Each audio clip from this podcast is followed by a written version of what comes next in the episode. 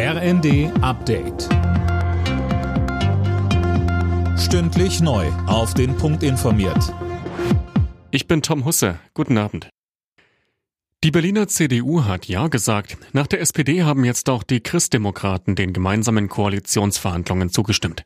CDU-Spitzenkandidat Kai Wegner dürfte nach dem deutlichen Wahlsieg dann auch neuer regierender Bürgermeister werden. Bei den Sondierungsgesprächen seien auch zu den Grünen Brücken geschlagen worden, so Wegner. Nichtsdestotrotz gibt es natürlich deutlich mehr inhaltliche Schnittmengen mit den Sozialdemokraten. Ich freue mich jetzt auf die nächsten Wochen, wo wir das gemeinsame Ziel haben, die Probleme dieser Stadt jetzt anzugehen. Und ich bin sehr optimistisch, dass wir das in den nächsten Tagen und Wochen auch gut hinbekommen.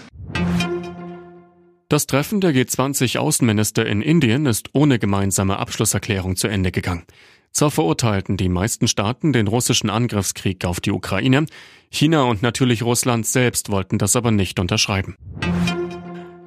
Bundeskanzler Scholz hat die Forderungen für einen Stopp von Waffenlieferungen an die Ukraine kritisiert. In seiner Regierungserklärung sagte er, dass man so keinen Frieden schaffe. Zuletzt waren am Wochenende tausende Menschen zu einer umstrittenen Demo in Berlin gekommen und hatten ein Ende der Lieferungen gefordert.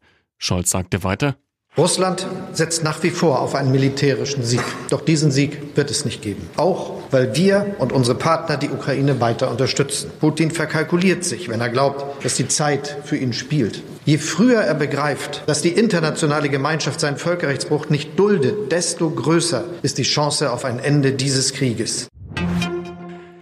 Das Homeoffice hat sich auf dem deutschen Arbeitsmarkt fest etabliert. Auch ohne Corona-Beschränkungen arbeitet laut IFO-Institut rund ein Viertel aller Beschäftigten regelmäßig von zu Hause aus.